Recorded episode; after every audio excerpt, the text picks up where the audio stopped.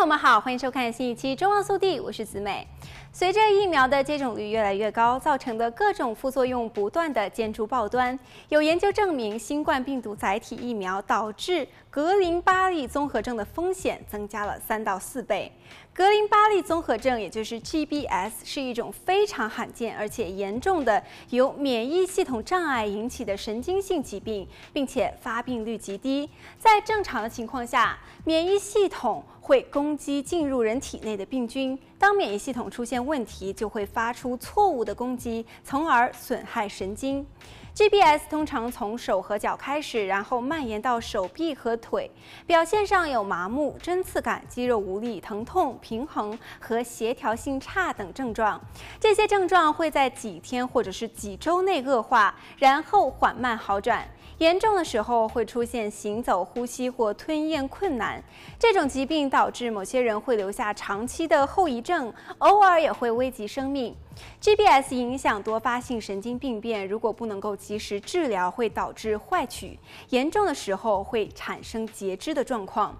周围的神经病变还会影响控制心脏和循环系统功能的神经，因此出现 GBS 的任何症状都要去看全科医生。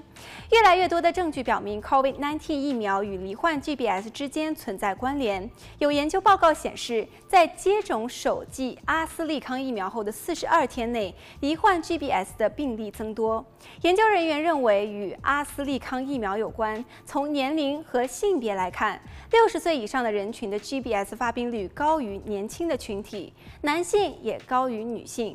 研究人员呼吁医生必须密切地监测接种 COVID-19 疫苗后的人群，尤其是接种首剂基于病毒载体疫苗的男性。根据美国国立卫生研究院的资料，目前有两种常用的治疗方法可以阻断与免疫相关的神经损伤，也就是更换血液和静脉注射免疫球蛋白。第一种更换血液，通过导管取出部分血液，从中提取血细胞进行处理，然后再注回体内。血液中含有抗体，更换血液可以清除损害神经的不良抗体。第二点就是静脉注射免疫球蛋白。免疫球蛋白是免疫系统自然产生的，用于攻击感染生物体的蛋白质。注射免疫球蛋白可以减轻免疫系统对神经系统的攻击，缩短恢复的时间。好，本期节目到这里就结束了，我们下期再见。